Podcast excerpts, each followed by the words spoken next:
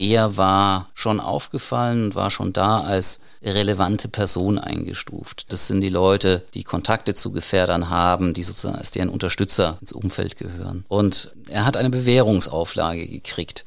Also fand ich eigentlich denkbar freundlich. Seine Bewährungsauflage war, er sollte seine Kinder vom Kindergarten abholen.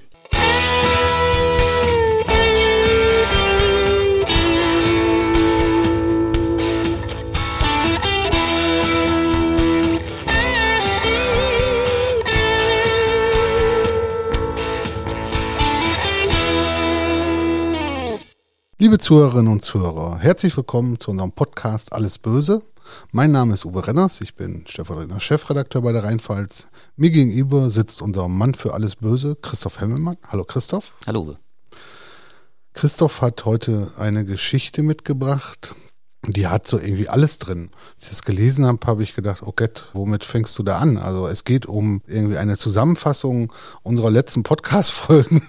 Es fehlen nur noch die Rocker, die sind irgendwie nicht dabei drin. Vielleicht finden wir noch irgendwie ein paar Bandidos oder so. Ein bisschen stecken sie auch mit drin, also so strukturell, da kommen wir vielleicht nochmal drauf. Okay, also wir sind bei einem 32-Jährigen aus dem Kreis Germersheim. Warum? Der ist Ende 2019 in Zweibrücken vor Gericht gestanden Gestolpert war ich über diese Geschichte eigentlich, weil sich die Ankündigung des Gerichts so ein bisschen skurril las. Auf der einen Seite, es geht um einen Islamisten, es geht um IS-Propaganda und so weiter. Und es geht auf der anderen Seite um Kiffen. Und das sind zwei Sachen, die ja eigentlich so überhaupt nicht zusammenpassen. Und da habe ich mir gedacht, das schaue ich mir mal an. Vielleicht nochmal als Erklärung für unsere Zuhörerinnen und Zuhörer. Die Gerichte schicken uns Ankündigung ihrer Verfahren in so einem Fall und da steht schon mal, sag ich mal, im Groben so drin, um was es geht. Ja, wobei die Gerichte kündigen uns natürlich längst nicht jedes Verfahren an. Die wählen natürlich schon irgendwie aus, was sie denken, dass das für die Öffentlichkeit interessant ist.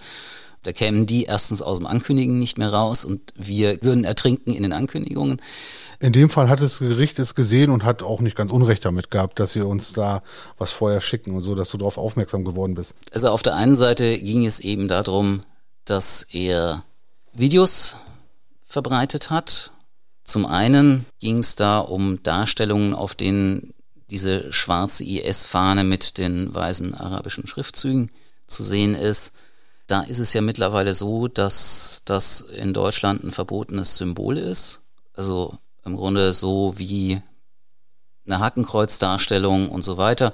Wir in der Zeitung dürfen sowas abbilden, genauso wie man im Geschichtsbuch natürlich eine Hakenkreuzfahne abbilden kann. Aber in dem Moment, wo man sowas in einem werblichen Sinn, quasi irgendwie anpreisend verwendet, macht man sich strafbar. Also wir dürfen es auch nur im Zusammenhang mit dieser Berichterstattung und so ja. tun. Wenn wir es ja als Schmuckbild nehmen würden und würden sagen, guckt euch mal die schöne Farbe an, dann hätten wir auch ein Problem. Genau.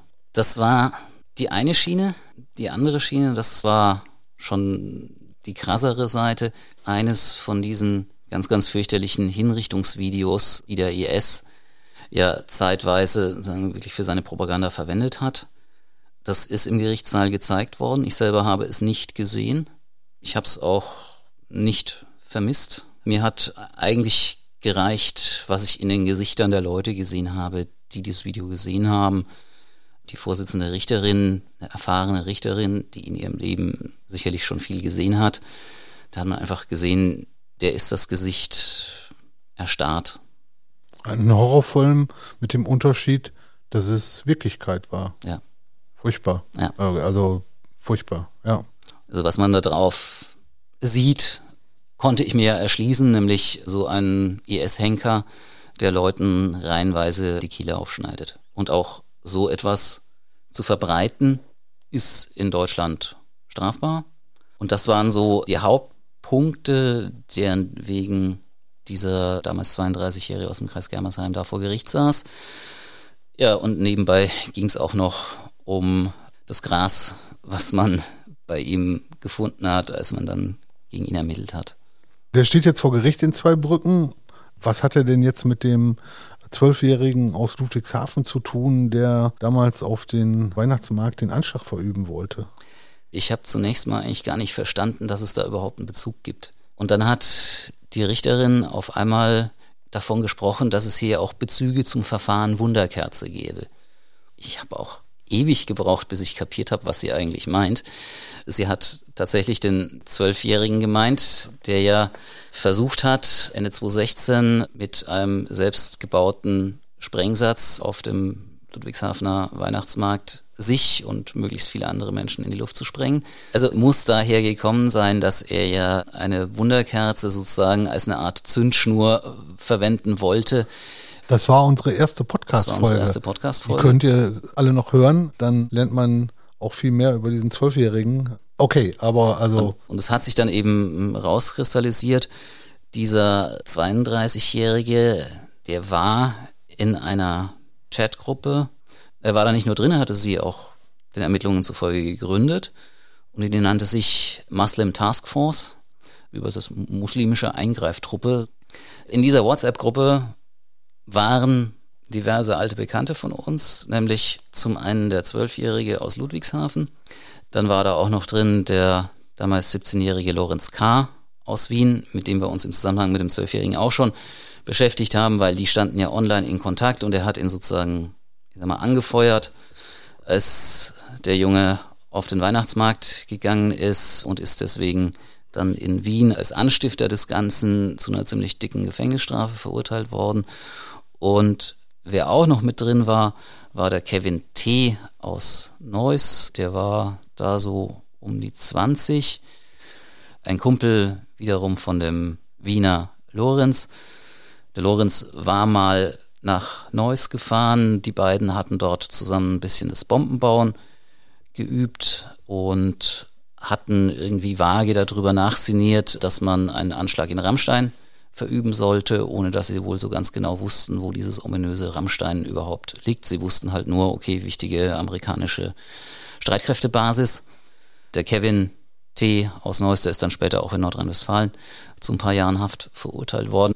In dieser Chatgruppe waren also schon, ich sag mal, junge, aber sehr stark radikalisierte Leute dabei. Kannten die sich untereinander alle? Also richtig persönlich? Persönlich haben sich wohl nur der Lorenz aus Wien und der Kevin aus Neuss getroffen. Das Interessante in Bezug auf die beiden ist eigentlich noch, dass da auch jemand mit drin gewesen sein soll in dieser WhatsApp-Gruppe, der wirklich dem IS angehört hat und auch im syrisch-irakischen Kriegsgebiet gesessen sein muss und von dort aus auch zum Beispiel den Ludwigshafener Jungen instruiert hat, wie er das mit seinem Anschlag machen soll. Es stand von daher auch im Raum, dass der 32-Jährige aus der Südpfalz diesen Mujahid und den Zwölfjährigen überhaupt miteinander in Verbindung gebracht hatte. Ich glaube, man muss dabei einfach auch sehen, naja gut, jemand hat so eine Chatgruppe erstellt, da tauchen alle möglichen Leute drin aus, tauschen sich über irgendwelche Dinge aus, setzen den Austausch vielleicht auch irgendwo anders fort. Inwieweit kann man den wirklich noch für das verantwortlich machen in einem strafrechtlichen Sinn, was dann anschließend irgendwo passiert ist? Juristisch hat das alles am Ende für den Südpfälzer keine Rolle gespielt. Da ging es wirklich nur um diese Videos das war auch eher so ein Wichtigtour, oder? Also in dem Prozess hat zum Beispiel seine Mutter ausgesagt. Der ist türkischstämmig, seine Mutter mithin auch. Das war aber eigentlich eine ganz moderne Frau, durchaus selbstbewusst, die damit ringt, was aus ihrem Kind geworden ist. Die hat eben erzählt, dass er, naja, zunächst mal einfach jemand war, der in der Jugend sein Leben nicht auf die Reihe gekriegt hat. Und dass sie eben von seinem Vater geschieden ist und dass der mittlerweile, ich glaube, in Nordrhein-Westfalen lebt und dass der dann seinem Sohn eine Firma überschrieben hat, die leider eigentlich am Ende war, total verschuldet und dass der Sohn dann damit in die Pleite gegangen ist und am Ende 200.000 Euro Schulden hatte. Und der Vater war raus aus der Nummer. Der Vater war raus aus der Nummer. Und sein Verteidiger hat damals auch gesagt, ja, wenn der kein Kind aus einer türkischen Familie gewesen wäre, der wäre vielleicht irgendwann bei den Neonazis gelandet, weil er halt nichts auf die Reihe gekriegt hat selber, dann auch noch vielleicht mit dieser Geschichte mit dem Vater und so Pech gehabt hat, keinen vernünftigen Job und dann irgendwie Anschluss gesucht hat und die Ideologie vielleicht eigentlich relativ egal war. Dazu würde ja auch diese Kifferei passen, die immer weitergegangen ist, obwohl sie gar nicht zur Ideologie passt. Hauptsache, man ist halt irgendwo dabei und hat auf einmal eine Mission. Und wird wahrgenommen. Da hat er auch selbst was dazu gesagt. Er hat gesagt, er ist mittlerweile ziemlich weit weg von dieser Ideologie. Er hat aber auch gesagt, er war schon islamistisch drauf, aber der IS ging ihm immer zu weit. Er hat aber IS-Videos, Symbole und so weiter gepostet, weil ihm das Aufmerksamkeit gebracht hat. Er hat nie dazu geschrieben, finde ich gut oder so. Er hat das immer ohne jeden Kommentar gemacht, weil einerseits fand das schon irgendwie schlecht, aber andererseits, wenn er sowas irgendwo gepostet hat, dann hat es ihm die Aufmerksamkeit gebracht, die er wollte. Ich finde, man schwankt da auch immer so zwischen Mitleid und Verachtung.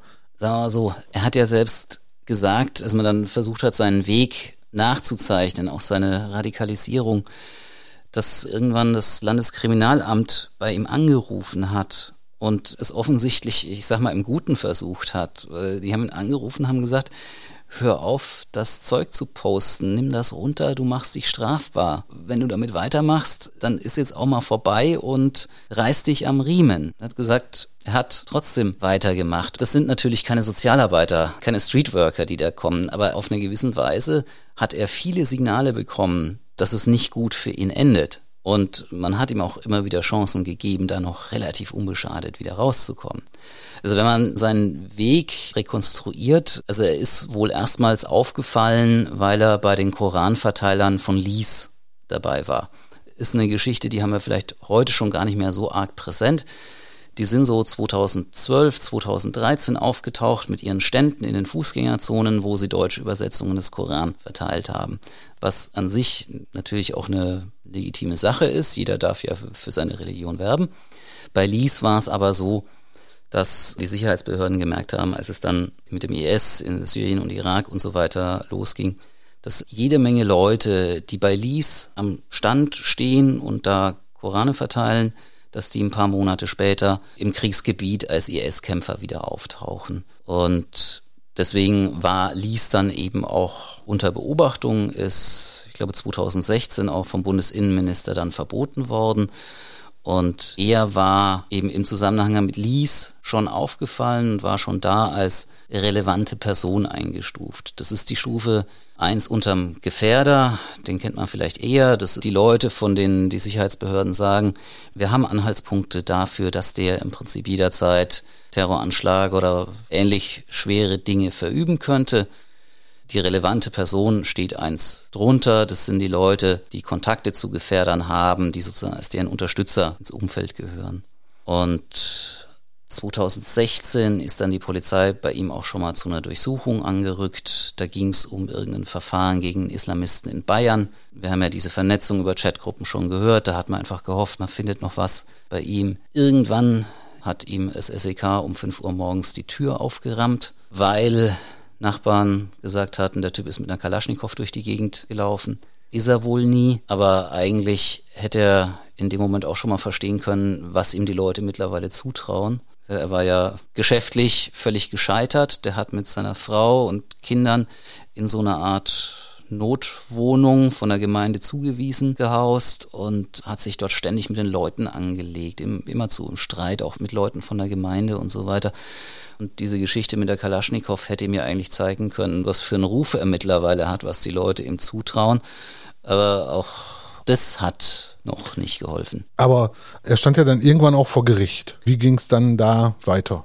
Er stand dann im Juni 2017 in Landau vor Gericht.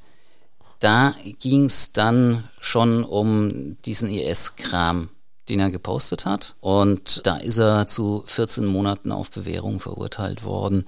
Wobei das für sich genommen auch erstmal noch relativ unspektakulär wahrscheinlich war. Er muss aber in diesem Prozess auch noch ziemlich renitent aufgetreten sein. Und er hat die 14 Monate auf Bewährung bekommen. Mhm. Ins Gefängnis musste er nachher trotzdem.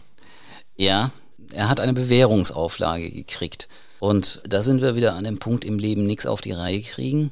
Die Bewährungsauflage, also fand ich eigentlich denkbar freundlich. Seine Bewährungsauflage war, er sollte seine Kinder vom Kindergarten abholen, regelmäßig. Das Ganze hatte folgenden Hintergrund. Er hat eine deutschstämmige Frau, die jetzt aber ebenfalls Muslima ist. Und die ist zumindest zeitweise voll verschleiert bis nur auf einen Seeschlitz durch die Gegend gelaufen. Das Problem an der Stelle ist für einen Kindergarten, der muss ja wissen, wer das ist, wer die Person ist, die Kinder abholt. Und bei einer voll verschleierten Frau können sie das nicht beurteilen, ob das wirklich die Mutter ist. Also hatte man vom Gericht her gesagt, okay, dann muss eben der Vater ran. Man, nachdem er eh auch keine Arbeit hatte und so, wäre das ja eigentlich machbar gewesen. Er hat es aber trotzdem nicht auf die Reihe gekriegt und so wurde dann die Bewährung widerrufen und er musste ins Gefängnis. Da war er dann auch schon, als ich ihn vor Gericht in Zweibrücken erlebt habe. Das erste Urteil bezog sich nur auf diese IS-Propagandazeug. Im Zusammenhang mit den Ermittlungen zu dem versuchten Terroranschlag des Zwölfjährigen in Ludwigshafen hatte man dann aber eben nochmal auch sein Zeug durchforstet und war dann noch auf dieses Hinrichtungsvideo gestoßen und hatte damit nachträglich sozusagen nochmal was entdeckt, was ebenfalls strafbar war und hat ihn deswegen dann nochmal in zwei Brücken vor Gericht gestellt, weil jetzt war auch sozusagen die Schwelle überschritten, wo man sagte, okay, das muss jetzt die Staatsschutzkammer in zwei Brücken machen. Und er hat dann, was dieses Video angeht, auch eine, ich sag mal, bemerkenswerte Erklärung geliefert. Er hat gesagt, also das, was da zu sehen ist, das hat er total abgelehnt. Und in dieser Chatgruppe, die er gegründet hatte, da hatten andere Leute so Zeug auch schon reingestellt. Und er wollte, dass das aufhört und hat dieses Video reingestellt, um zu sagen, Leute, so Zeug wie dieses Video, das postet ihr mir hier bitte nicht mehr. Ob das stimmt oder nicht, ist im Grunde aber auch erstmal wurscht. Also allein dieses Einstellen in eine Chatgruppe, das ist eben eine Veröffentlichung und so ein Video zu veröffentlichen ist verboten, unabhängig davon, warum man das jetzt genau macht. Sie haben dann doch auch irgendwie zur Kenntnis genommen, dass er gesagt hat, okay, ich verstehe mich immer noch als Muslim, aber von dieser ganz radikalen Interpretation bin ich weg. Er hat sogar gesagt, wenn es einen guten Muslim ausmacht, regelmäßig zu beten, dann bin ich gar kein guter Muslim mehr, weil das tue ich gar nicht mehr. Wobei, ich sag mal, diese Versuche, jetzt vom Gericht mal herauszufinden, wie genau er jetzt wirklich tickt, die liefen auch so ein bisschen ins Leere, sodass es dann irgendwie auch meinem Eindruck nach einfach schwer war, mit ihm drüber zu reden. Ja, was glaubst du denn jetzt, beziehungsweise wie legst du das alles aus? Weil da hat ihm die Grundlage dafür gefehlt, das überhaupt mal zu artikulieren. Jedenfalls hat man dann bei der Strafe noch drei Monate auf die ursprünglich 14 Monate obendrauf gepackt. Und diese Geschichte mit, ich bin nicht mehr so drauf wie vorher. Sein Verteidiger hat da gesagt, ja, es gab ja schon diesen ersten Prozess in Landau. Er hat auch gesagt, wie mein Mandant da aufgetreten ist. Das war fürchterlich. Aber ich glaube, dass schon dieser Prozess dann allmählich bei ihm ein Umdenken bewirkt hat, was in einer gewissen Weise vielleicht stimmt. Mir ist da nur aufgefallen, also der Prozess war im Juni 2017. Ich bin bei ihm nochmal Facebook durchgegangen. November 2017 lädt er ein Profilbild von sich hoch, schön mit dem Islamistenbart und dem emporgereckten, ausgestreckten Zeigefinger eine Geste, die nicht verboten ist, jetzt anders als, ich, ich sag mal, der ausgestreckte rechte Arm bei Nazis und die jetzt auch nicht immer nur von Islamisten verwendet wird. Also es steht für den Glauben an den einen Gott, aber halt schon in den letzten Jahren sie irgendwie so, also eigentlich so treten nur noch Islamisten auf. Ist irgendwie so eine Riesenshow für ihn. Ja, und also diese Show ging halt nach dem ersten Urteil, was ihn angeblich schon zum Umdenken gebracht hat, halt noch irgendwie weiter. Und was auch noch eigentlich nach dem Urteil erst so richtig angefangen hat, waren die Aktivitäten seiner Frau im Zusammenhang mit Püppchen. Was für Püppchen? Püppchen klingt ja erstmal relativ unspektakulär. Also sie hat in Heimarbeit so Püppchen, ich weiß nicht, gestrickt, gehäkelt und dann zum Verkauf angeboten. Ich glaube 10 Euro das Stück. Das Besondere an diesen Püppchen ist, dass sie keine Gesichter haben. Da ist einfach nur eine ausgesparte freie Fläche. Und ungefähr gleichzeitig hat eine Frau aus Nordrhein-Westfalen, die solche Püppchen auch gemacht hat, mal, ich sag mal, fast weltweit Schlagzeilen gemacht weil äh, damals hat der Verfassungsschutz in Nordrhein-Westfalen sich dieses Beispiel mal rausgegriffen und gesagt, hier, hallo, das ist Islamismus im Kinderzimmer. Also das ging dann auch durch die englische Presse mit den IS-Puppen und so weiter, also Riesenschlagzeilen. Wir hatten hier in der Südpfalz eine Frau, die hat fast gleichzeitig genau das Gleiche gemacht, nur ist es irgendwie niemandem aufgefallen. Sie hat diese Dinger dann unter dem Schlagwort Sunnah-Dolls verbreitet. Man könnte es übersetzen mit Puppen, die so der islamischen Vorstellung entsprechen. Das sieht man halt auf der einen Seite einen Mann, der zum einen so ein Bart hat und eben auch so ein bisschen Kämpferklamotten und auf der anderen Seite eine Frau oder eine weibliche Puppe, die eben bis auf den Seeschlitz verschleiert ist. Und eben, wie gesagt, auch wenn man das bei der verschleierten Puppe dann gar nicht so richtig erkennen kann, keine Gesichtszüge, weil im Islam ja die Darstellung von Menschen immer ein bisschen umstritten war. Die große Mehrheit der Muslime hat eigentlich überhaupt kein Problem damit.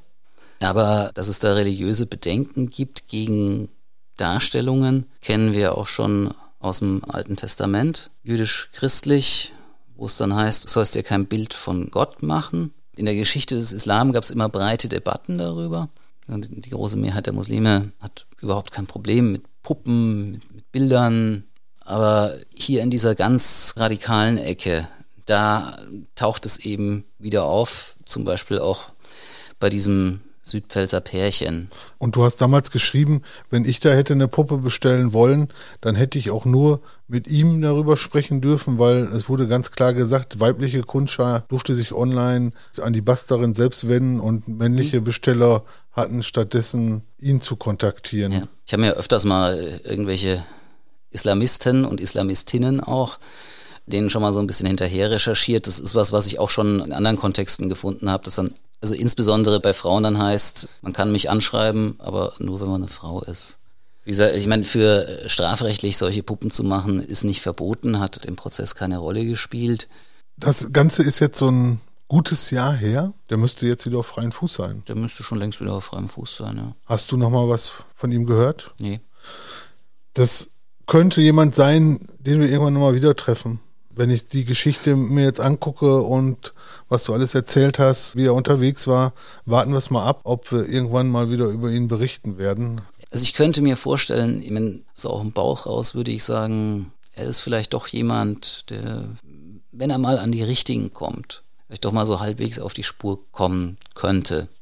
Könnte man ihm ja auch einfach wünschen. Ja, auf jeden Fall. Ich meine, ich finde sowas ganz schwierig, weil einerseits denke ich dann manchmal so, ja, wie kriegt man solche Leute dazu, dass das gar nicht erst passiert? Zur richtigen Zeit hätte da vielleicht jemand ihn noch auf die Spur bringen können. Ja, der war aber nicht da und dann passiert sowas, wie man sowas lösen kann. Ich habe keine Ahnung, ist auch nicht unsere Aufgabe, aber trotzdem darf man mal drüber nachdenken. Erstmal, 17 Monate sind schon mehr als ein Warnschuss es ist schon ein relativ deutlicher Knall, aber vielleicht hat es ja mal geholfen. Ja, es wäre zu wünschen. Wir wissen es nicht. Christoph, vielen Dank für die Geschichte. Bis zum nächsten Mal. Bis dann.